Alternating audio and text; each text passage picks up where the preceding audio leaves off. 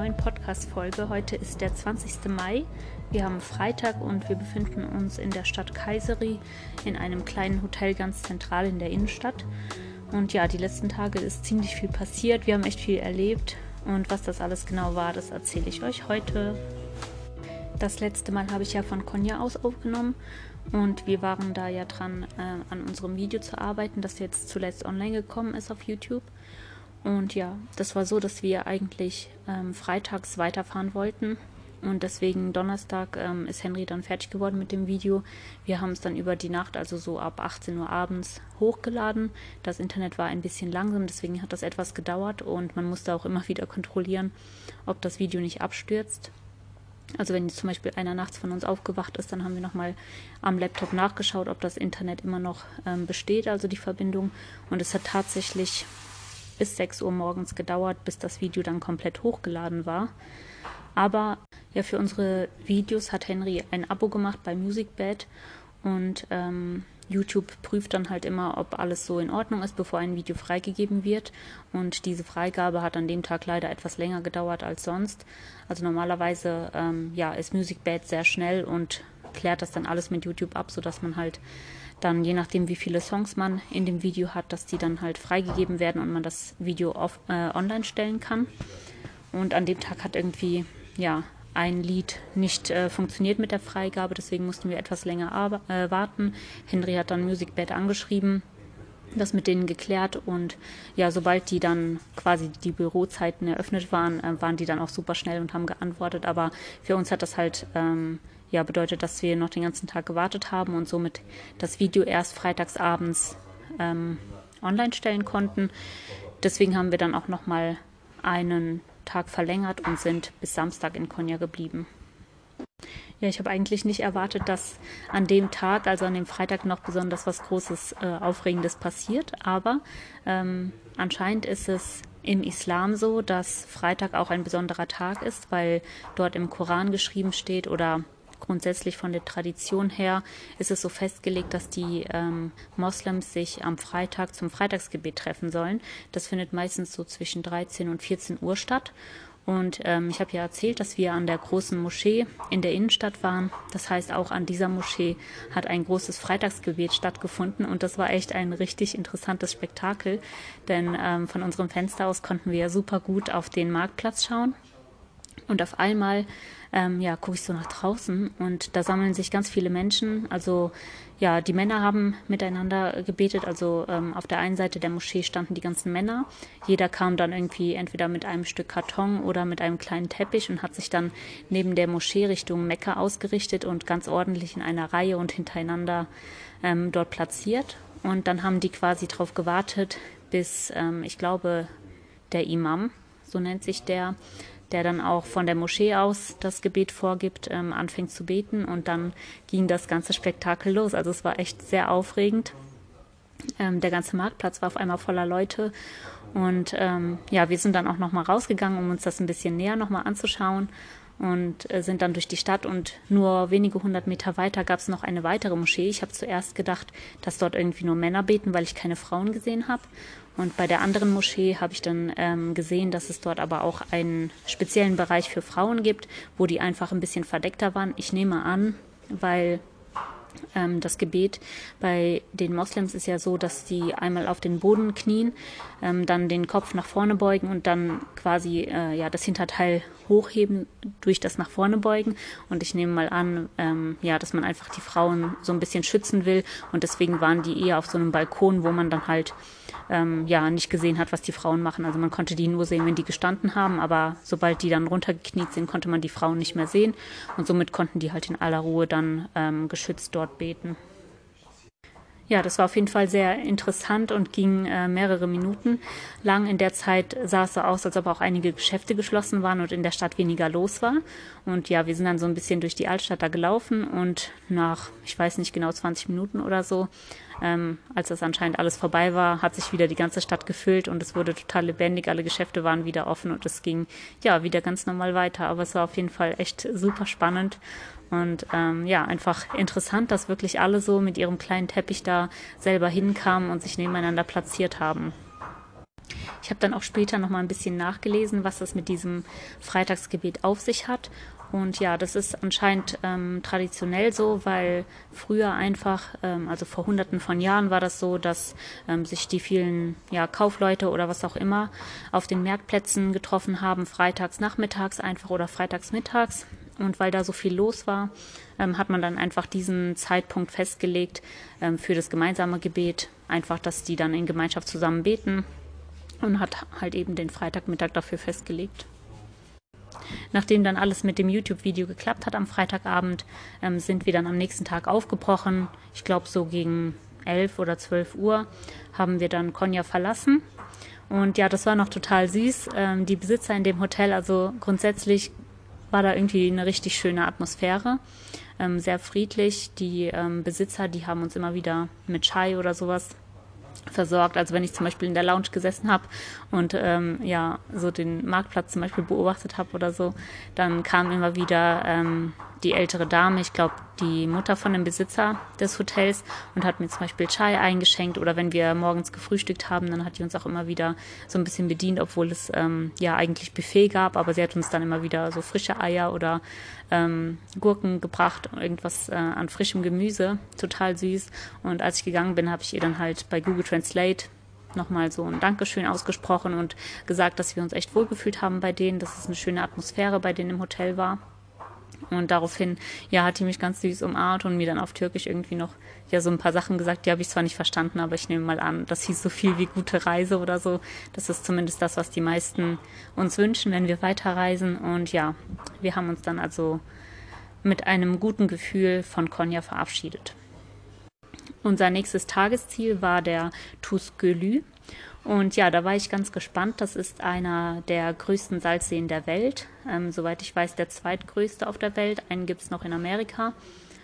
Und ähm, ja, den, auf den waren wir ganz gespannt. Die Region dort ähm, soll ja wüstenartig fast schon sein, also eine Steppe. Und ähm, wir sind dann im Prinzip auch wieder den ganzen Tag über die Bundesstraße dorthin gefahren. Das waren eine ja ziemlich lange Etappe, also bis zum See selber waren es so 100 126 Kilometer ungefähr. Also auch für uns eine der längsten Etappen, die wir bisher hatten. Henry hatte sich dann äh, am See einen Campingspot ausgesucht, der, ich glaube, bei iOverlander oder so markiert wurde wo wir dann campen wollten. Und so sind wir den ganzen Tag bei schönem Sonnenschein dann ähm, Richtung Tusgelü gefahren. Ja, ich war außerdem voll aufgeregt, weil ich gelesen habe im Internet, dass ähm, im Mai, wenn der Regen aufhört, eine spezielle Algenart dafür sorgt, dass der See sich rosa färbt. Und ja, das sieht also richtig cool aus. Und ähm, ich war natürlich auch super gespannt, ob wir den See in rosa erblicken werden oder halt in blau, wie er die meiste Zeit des Jahres aussieht. Schon ab Konya war die Region ähm, ziemlich, ja, unspektakulär, also sehr, sehr flach. Es gab kaum Bäume oder irgendwelche Hecken oder irgendwas in der Art. Und ähm, ja, so sind wir dann halt einfach den ganzen Tag über die Bundesstraße mit ein paar kleinen Pausen an irgendwelchen Tankstellen und sind dann immer weitergefahren, bis wir am See angekommen sind. Und als wir dort ankamen, war es ungefähr ähm, ja so 7 Uhr, also schon kurz vor Sonnenuntergang. Und ja, unser Zeltplatz hat sich herausgestellt, also der empfohlene Campingplatz war einfach ein Platz an der Straße. Also da, ähm, die letzten zwölf Kilometer bis zum See waren eine Schotterpiste. Und ja, das war halt dann so ein Weg einfach an der Schotterpiste, also nicht gerade geeignet, um sich zu verstecken. Auch wenn dort ansonsten wirklich nichts war, keine Infrastruktur, gar nichts. Es gab halt nur in zwölf Kilometer Entfernung einen kleinen Ort, der Eskil hieß und ansonsten wirklich gar nichts, also auch keine Straßenlaternen oder irgendwas. Aber trotzdem hätten wir uns gerne ein bisschen versteckt, weil wir auch die Wettervorhersage geschaut haben. Und dort hieß es, dass es in der Nacht auf jeden Fall ähm, stürmen soll. Und als wir dort ankamen, so kurz vor Sonnenuntergang, haben wir auch schon in der Ferne ähm, das Gewitter gesehen. Also es war noch ziemlich weit entfernt, aber man hat schon so richtig am Himmel zusammenberauende Wolken gesehen. Und weil ja die Region dort auch total flach war, konnte man ganz weit in die Ferne sehen. Und ja, wir haben dann so gedacht, okay, ähm, hoffentlich erwischt uns das Gewitter nicht. Sind dann erstmal einmal komplett an den See gefahren, um uns den mal so ein bisschen anzuschauen. Ähm, Henry ist dann auch bis ans Ufer gelaufen und hat sich den angeschaut. Und ja, da kann man eigentlich nur in der Ferne dann so ein paar Berge sehen und ansonsten wirklich sehr, sehr weit einfach auf diesen See gucken. Ach ja, ein kleines Detail habe ich vergessen. Und zwar hatten wir schon aus der Ferne, bevor wir an den See angekommen sind, noch so ein paar Zelte erblickt. Und ja, da war tatsächlich ein offizieller Campingplatz. Nachdem unser ja, Wildcamping-Spot nichts war, ähm, haben wir gedacht, wir steuern mal den Campingplatz an und sehen nach, ob der offen hat. Und als wir da angekommen sind, ja, ein wunderschöner Campingplatz, richtig coole Häuschen standen da überall rum, also wie so kleine Bungalows, wo wahrscheinlich dann halt ähm, ja Betten drinne waren und so weiter.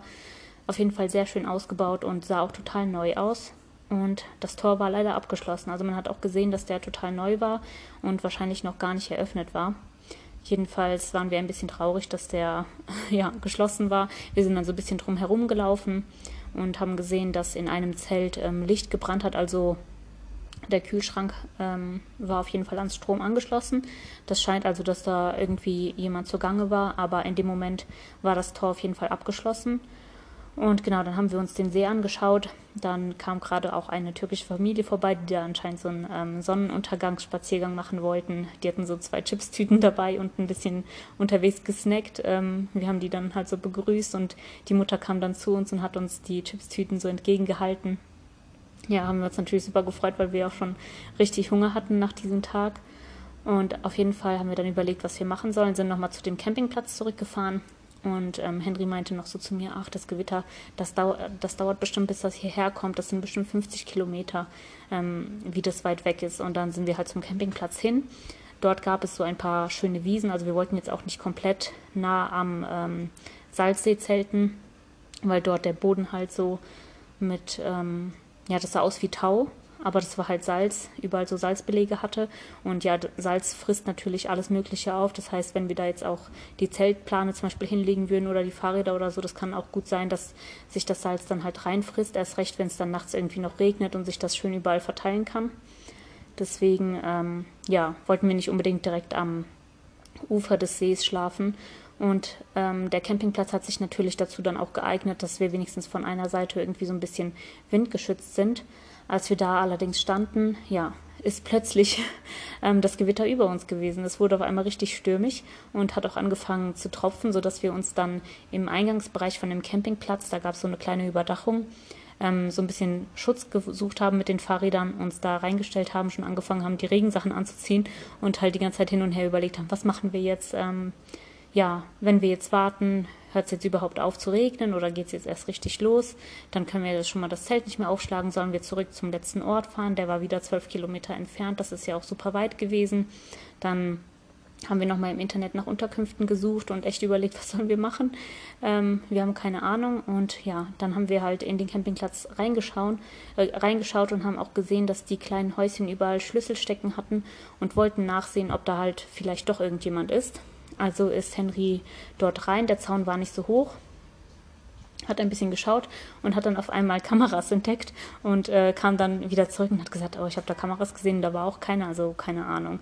Naja, dann haben wir auf jeden Fall so ein bisschen gewartet, weil es angefangen hat zu regnen. Und wenige Minuten später, bestimmt so zwei, drei Minuten später, wir standen immer noch unter dieser Überdachung, ähm, kam auf einmal ein Jeep angefahren mit einem Mann, der direkt vor uns angehalten hat und dann ausgestiegen ist. Also ja, wir nehmen mal an, dass er uns entweder auf den Kameras gesehen hat oder irgendwas anderes. Auf jeden Fall, ja, habe ich erstmal gar nicht damit ja, gerechnet, dass er uns vielleicht gesehen hat oder so, sondern habe ihn direkt nach Hilfe gefragt, habe gefragt, ähm, ob das sein Campingplatz ist und ob wir da vielleicht ähm, übernachten können. Wir würden auch was bezahlen und so weiter. Und er hat uns dann aber darauf hingewiesen, dass der halt noch nicht fertig ist, noch nicht eröffnet ist. Und wir, wir brauchen auch nichts, wir haben ein Zelt dabei, wir können da auf irgendeine Wiese unser Zelt aufschlagen und so weiter. Und er hat gemeint, nee, das geht nicht und ähm, halt hin und her. Der ist aber irgendwie nicht reingegangen. Also der hatte zwar einen Schlüssel in der Hand und erstmal so ein bisschen ähm, hatte der den Schlüssel dort ins Schloss reingesteckt, aber irgendwie ja, ist er nicht reingegangen, hat anscheinend gewartet, dass wir wirklich gehen und wir hatten dann halt noch gefragt, ob er uns vielleicht helfen kann oder irgendeine Idee für uns hat.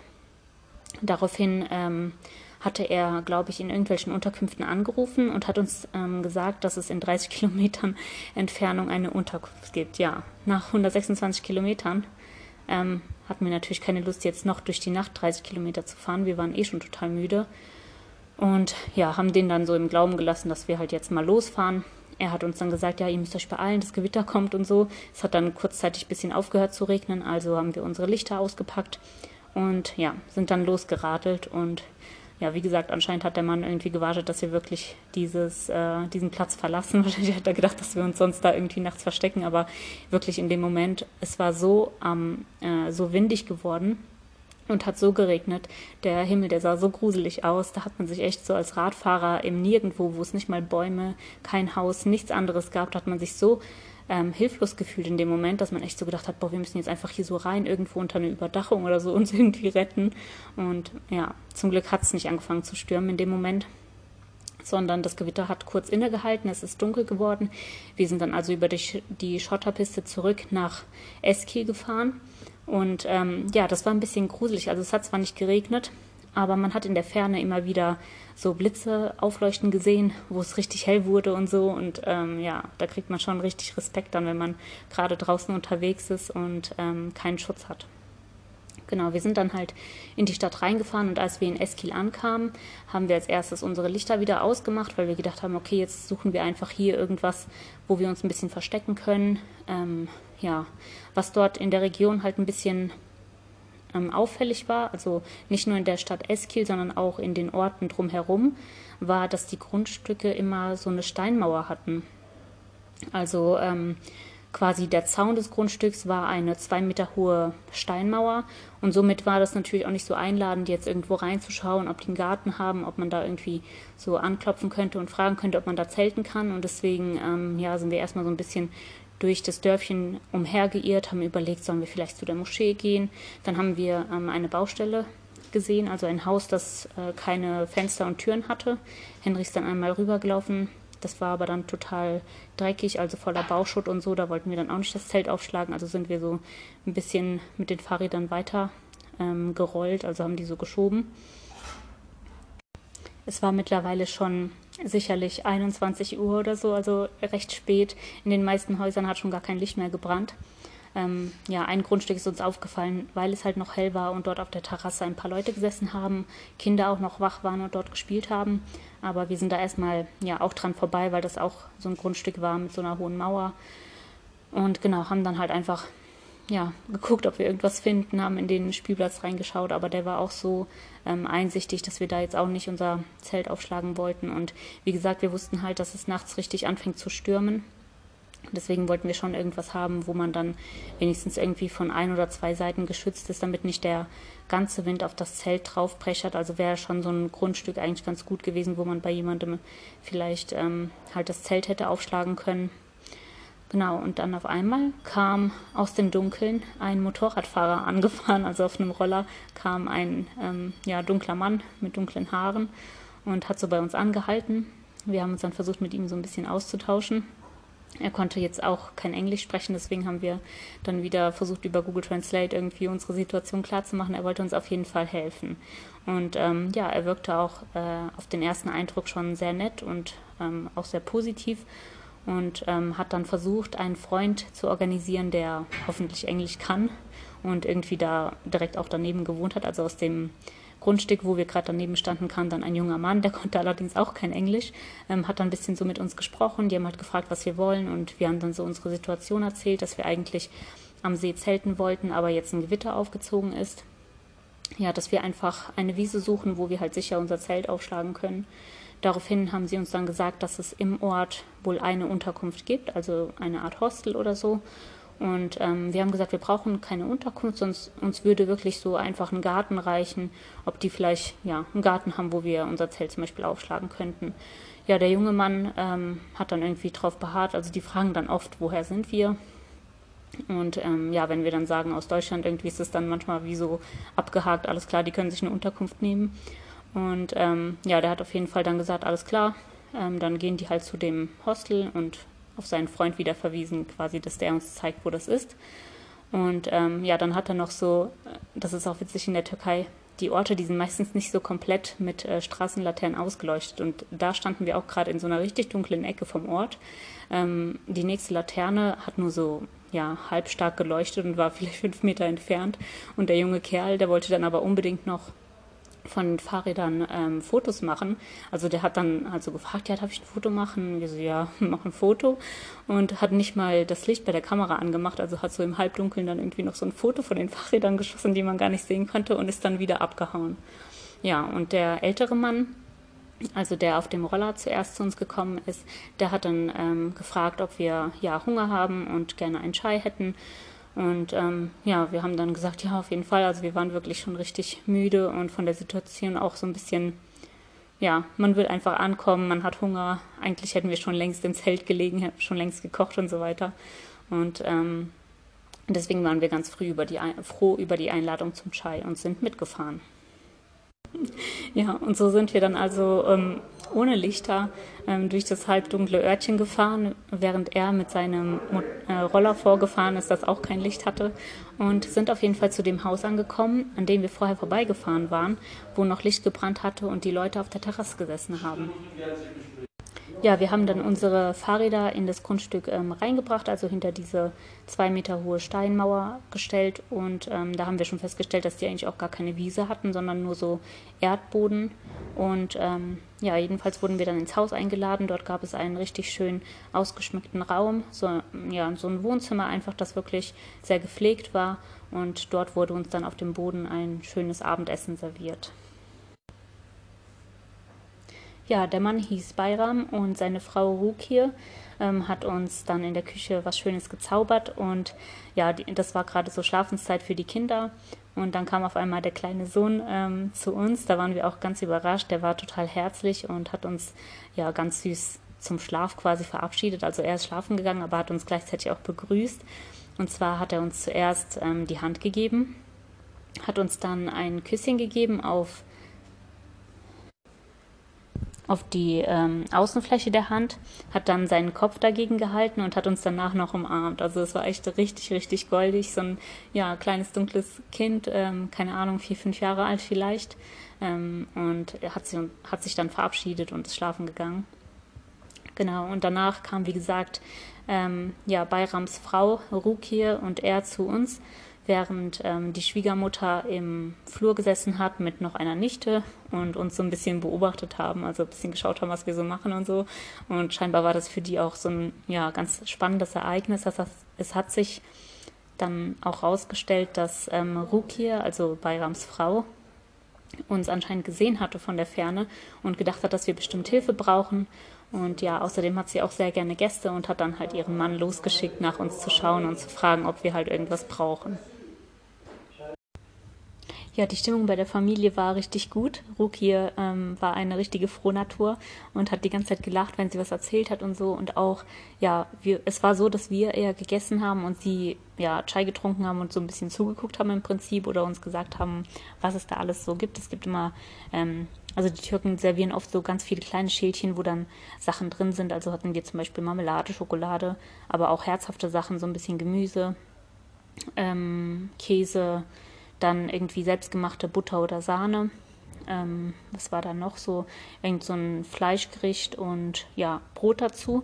Und die haben uns halt so ein bisschen beobachtet und ähm, uns gesagt, ja, das und das könnt ihr halt so zusammen essen oder so, irgendwas erklärt, zwischendurch immer irgendwas auf Türkisch gesprochen, was wir nicht verstanden haben. Und ähm, ja, Ruki hat jedes Mal so gelacht. Also sie hat uns so ein bisschen beobachtet, wie wir gegessen haben. Und ja, wir sind das natürlich nicht so gewohnt, ähm, auf dem Boden zu essen zum einen und zum anderen wussten wir auch nicht genau, ja, wie sollen wir das essen. Zum Beispiel gab es halt äh, Brot dazu und ähm, wir haben dann halt das Fladenbrot zum Beispiel aufgemacht, das große, und da so ein bisschen was reingestopft, wie bei so einem Döner und haben das dann so zusammen gegessen. Ähm, jedenfalls kamen wir uns so ein bisschen vor, als ob wir irgendwie falsch essen oder nicht so, wie die es gewohnt sind. Die haben sich auf jeden Fall ein bisschen darüber, darüber amüsiert, wie wir essen und so weiter. Und sie hat dann auch so auf diese Sahne oder Butter verwiesen. Ich weiß gar nicht genau, was das war, weil ähm, ja, es hat so cremig geschmeckt. Es war vielleicht so ein Mischding. Also wenn man zum Beispiel ähm, Sahne zu lange schlägt, wird das ja Butter. Und das war irgendwie so ein Mischding. Auf jeden Fall habe ich dann ähm, ja auch so ein bisschen von diesem Sahne-Butter-Gemisch auf meinem Brot gemacht und dann so Erdbeermarmelade drüber. Und sie hat sich da total kaputt gelacht. Und äh, ich habe dann auch so gedacht, hey, war das jetzt falsch oder keine Ahnung, aber es hat auf jeden Fall lecker geschmeckt. Genau, und ja, danach haben sie gefragt, ob wir müde sind. Ähm, und haben gefragt, ob wir bleiben möchten. Und ja, natürlich haben wir dann nicht mehr abgelehnt. Also gerade ja, weil man einfach eine gute Atmosphäre, eine gute Zeit mit denen hatte und so weiter. Und wir natürlich sehr dankbar waren darüber, dass wir ähm, ja gerade jemanden gefunden hatten, der sich so ein bisschen, der, ähm, der uns so ein bisschen unter seine Fittiche genommen hat, waren wir ganz happy darüber. Also sind wir kurz dann nochmal raus haben die Fahrräder nochmal ein bisschen anders sichergestellt, die Sachen geholt, die wir gebraucht haben. Und ähm, dann hat Bayram noch zu mir gesagt, dass ähm, ja, ich mir das WC zeigen lassen soll von seiner Frau. Und da habe ich in dem Moment dann kurz mich erschrocken, denn ähm, das war ein Blumsklo draußen. Also es war ein kleines Gebäude, das draußen war. Und ja, da haben wir eigentlich erst so richtig realisiert, dass die ähm, in ziemlich ärmlichen Verhältnissen noch leben. Ähm, ja, nach ein paar längeren Gesprächen, dann auch am nächsten Morgen, ähm, hat sich dann herausgestellt, dass Bayram früher als Bäcker gearbeitet hat, aber nicht genug verdient hat und deswegen dann umgestiegen ist auf einen anderen Beruf und mittlerweile ja so eine Art ähm, Parker ist für LKWs, also der lädt dann die LKWs aus, die irgendwie kommen und etwas für die Felder bringen, ich glaube Dünger oder so. Genau. Und ja, als wir dann wieder ins Gebäude reinkamen, da war auf jeden Fall dann in dem Wohnzimmer auf einmal ähm, Ruki hat uns ganz schnell so ein Bett gezaubert. Also eine Couch war ausgezogen und da drauf war dann ein richtig schönes, gemütliches Bett mit ähm, frischer Bettwäsche und so weiter. Also ja, ein kleiner Himmel für uns im Prinzip ähm, war für uns vorbereitet und genau. So sind wir dann schlafen gegangen.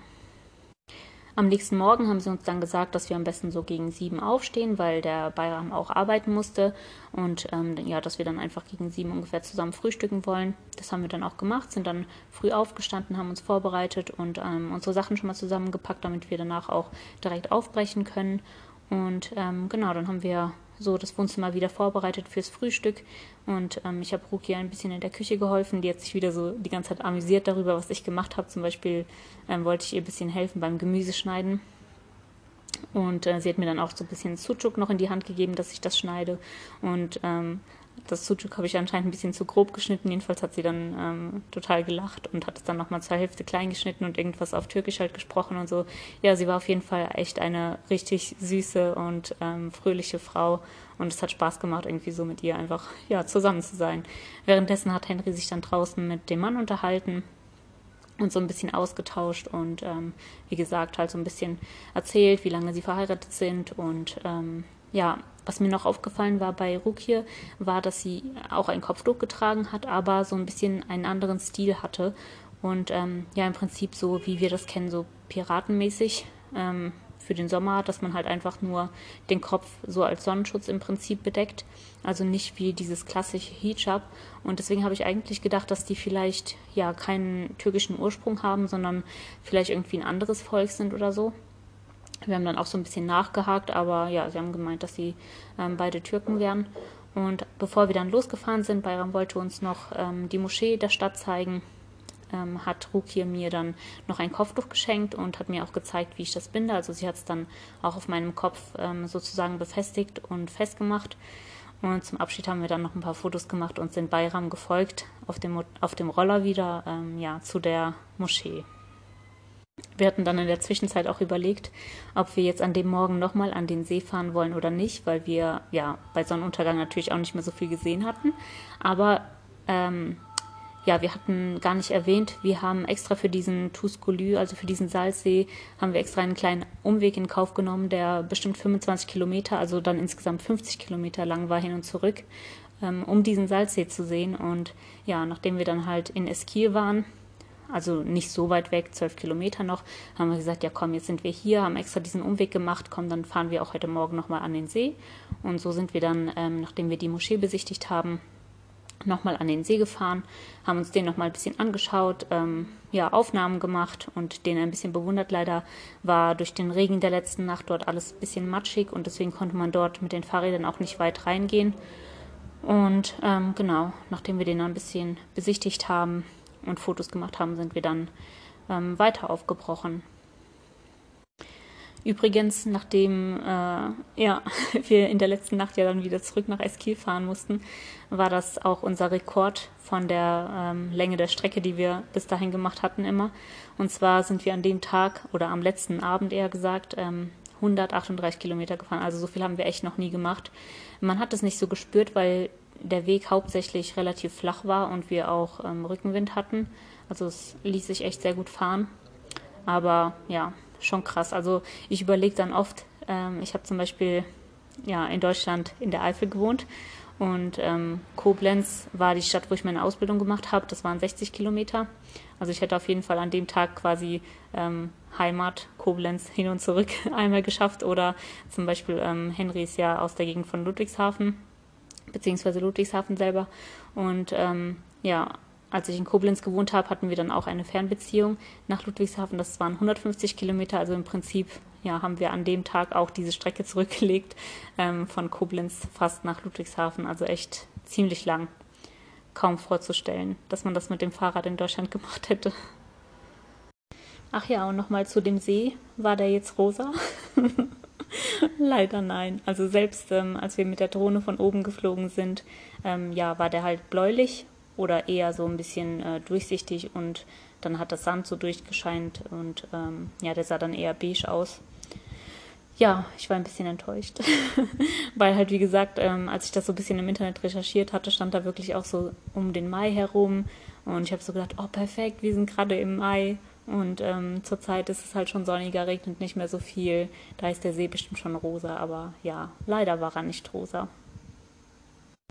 Ja, die nächsten Tage haben wir auch ziemlich große Sprünge gemacht, weil wir einfach wussten, dass die Strecke jetzt auch nicht so spannend ist. Also es ging immer weiter über die Bundesstraße.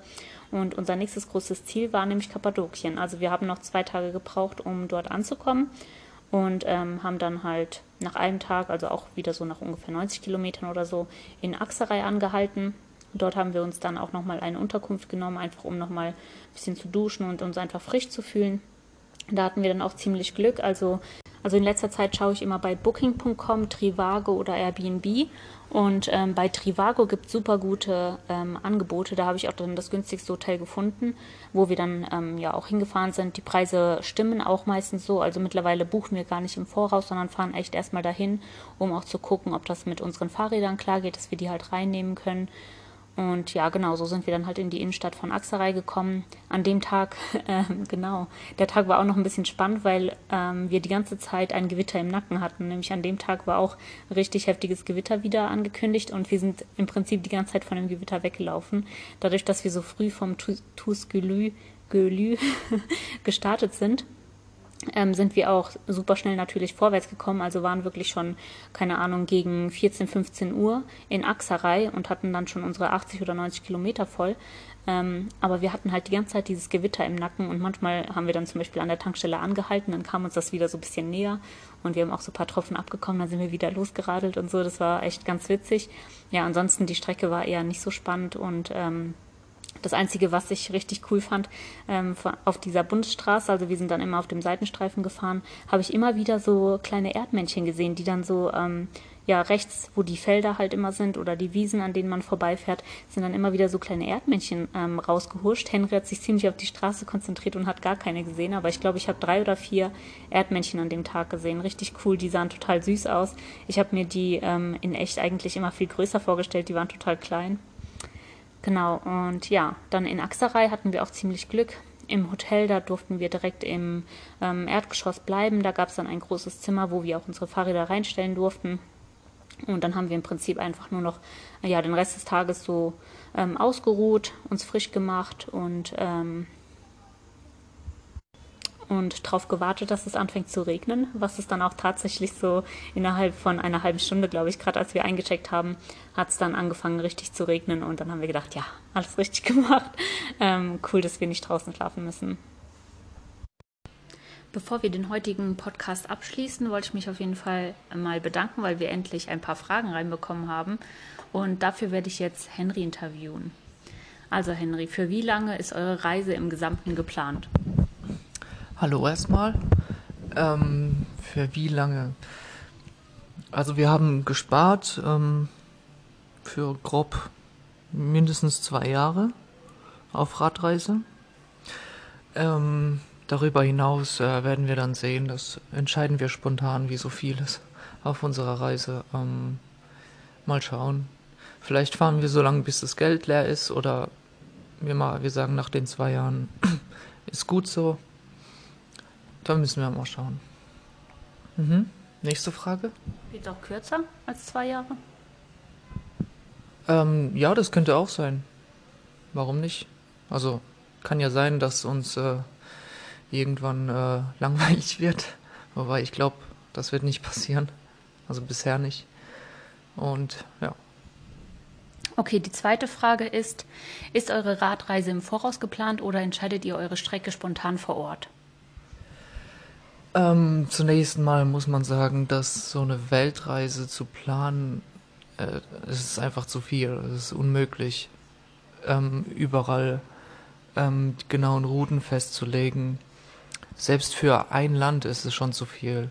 Also wir schauen da immer stückweise und wir orientieren uns ganz grob orientieren wir uns an Highlights. Highlights äh, zum Beispiel war in Slowenien der Socha River, hier in der Türkei war jetzt äh, Kappadokien äh, ein Highlight, ähm, das Taurusgebirge, dann in Montenegro der Lovchen Park. Ähm, das waren so Highlights, die wir vorher ähm, gewusst haben, die existieren und die wollen wir auch besuchen.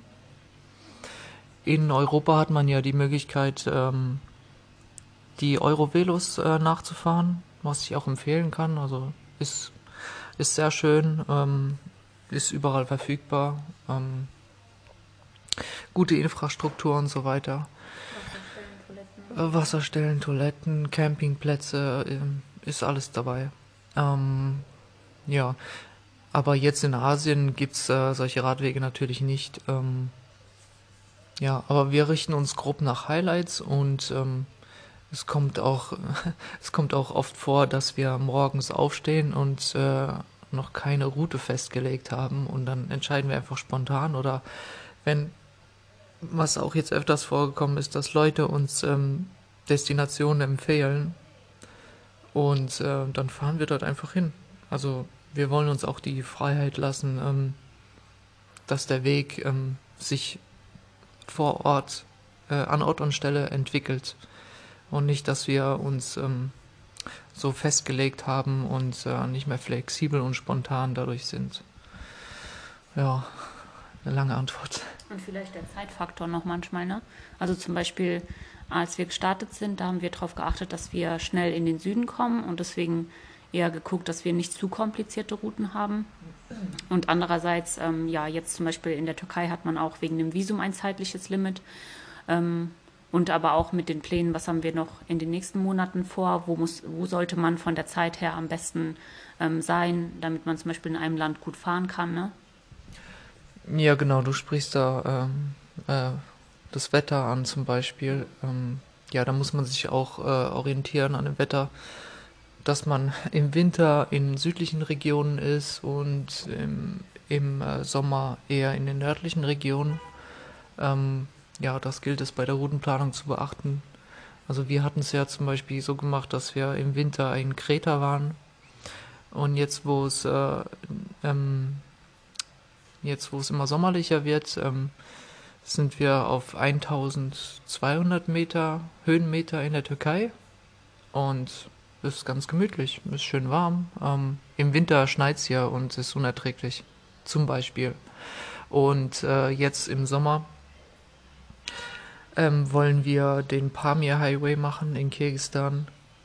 Und äh, ja, den kann man auch nur im Juli, August, September machen, weil ansonsten die ganzen Pässe zugeschneit sind und äh, sehr viele Wege nicht passierbar sind. Sowas zum Beispiel muss man dann schon beachten. Bei der globalen, groben Routenplanung. Ja. Aber Day to Day, da sind, äh, behalten wir uns die äh, Spontanität. Ähm, ja, das ist uns sehr wichtig, auch auf die Locals zu hören und ja. Ja, grob ähm, zusammengefasst kann man sagen, es gibt ähm, zwei Arten von Routenplanung. Ähm, einmal die globale und einmal die lokale oder einmal Makro- und einmal Mikroplanung. Für die globale Planung hat uns bisher geholfen, uns einzelne Highlights aus den Ländern rauszusuchen und ähm, für die lokale Planung, ähm, ähm, ja, wie gesagt, behalten wir uns die Spontanität vor. Genau. Also vielen Dank an dieser Stelle nochmal für die ähm, tollen Fragen. Im Community-Bereich gibt es weiterhin die Möglichkeit, Fragen zu stellen und auch unter den YouTube-Videos, also vor allem unter den äh, aktuellen. Es wird jetzt auch nochmal ein Video über Kappadokien geben. Da könnt ihr ebenfalls in den Kommentaren Fragen stellen, die wir dann im Podcast beantworten werden. Genau, ansonsten ähm, ja, sind wir wirklich sehr dankbar über das positive Feedback zu unserem Content, also sowohl zu den Beiträgen bei Instagram bekommen wir ähm, oft gesagt, ja, danke, dass ihr uns mit auf eure Reise nehmt oder aber auch zum Podcast gab es immer wieder positives Feedback und dazu muss ich sagen, dass eigentlich wir ähm, ja dankbar sein dürfen, dass ihr euch für unsere Reise und uns interessiert. Und wir wurden sogar jetzt schon einige Male auch finanziell unterstützt, vorwiegend von Bekannten, aber das ist natürlich trotzdem etwas, womit wir gar nicht gerechnet haben. Und ähm, ja, deshalb erstmal an der Stelle nochmal vielen Dank an alle, die uns finanziell bisher unterstützt haben. Und weil da auch schon öfter nachgefragt wurde, ähm, ja, wie man uns zum Beispiel unterstützen kann, haben wir auch einen Weg gesucht, wie das noch besser funktionieren kann. Es gibt nämlich ganz viele Plattformen, die dann bei den Spenden zum Beispiel immer einen Teil einbehalten. Wir haben jetzt deshalb ein Kofi-Konto eingerichtet. Dort kommt dann die ganze Spende bei uns an und man kann uns dort im Prinzip einen Kaffee spendieren, indem man zum Beispiel eine einmalige Leist äh, Zahlung leistet. Auf jeden Fall, ja, wollten wir einfach irgendwas ähm, erschaffen, wo die Leute, die es auf dem Herzen haben, uns zu ähm, unterstützen, das halt machen können. Ja, ansonsten ähm, vielen Dank wieder fürs Einschalten. Der nächste Podcast handelt davon, wie wir nach Kappadokien gekommen sind und was wir dort erlebt haben. Und ähm, ja, deswegen seid gespannt, wie es weitergeht. Ich freue mich auf euch. Bis bald. Ciao.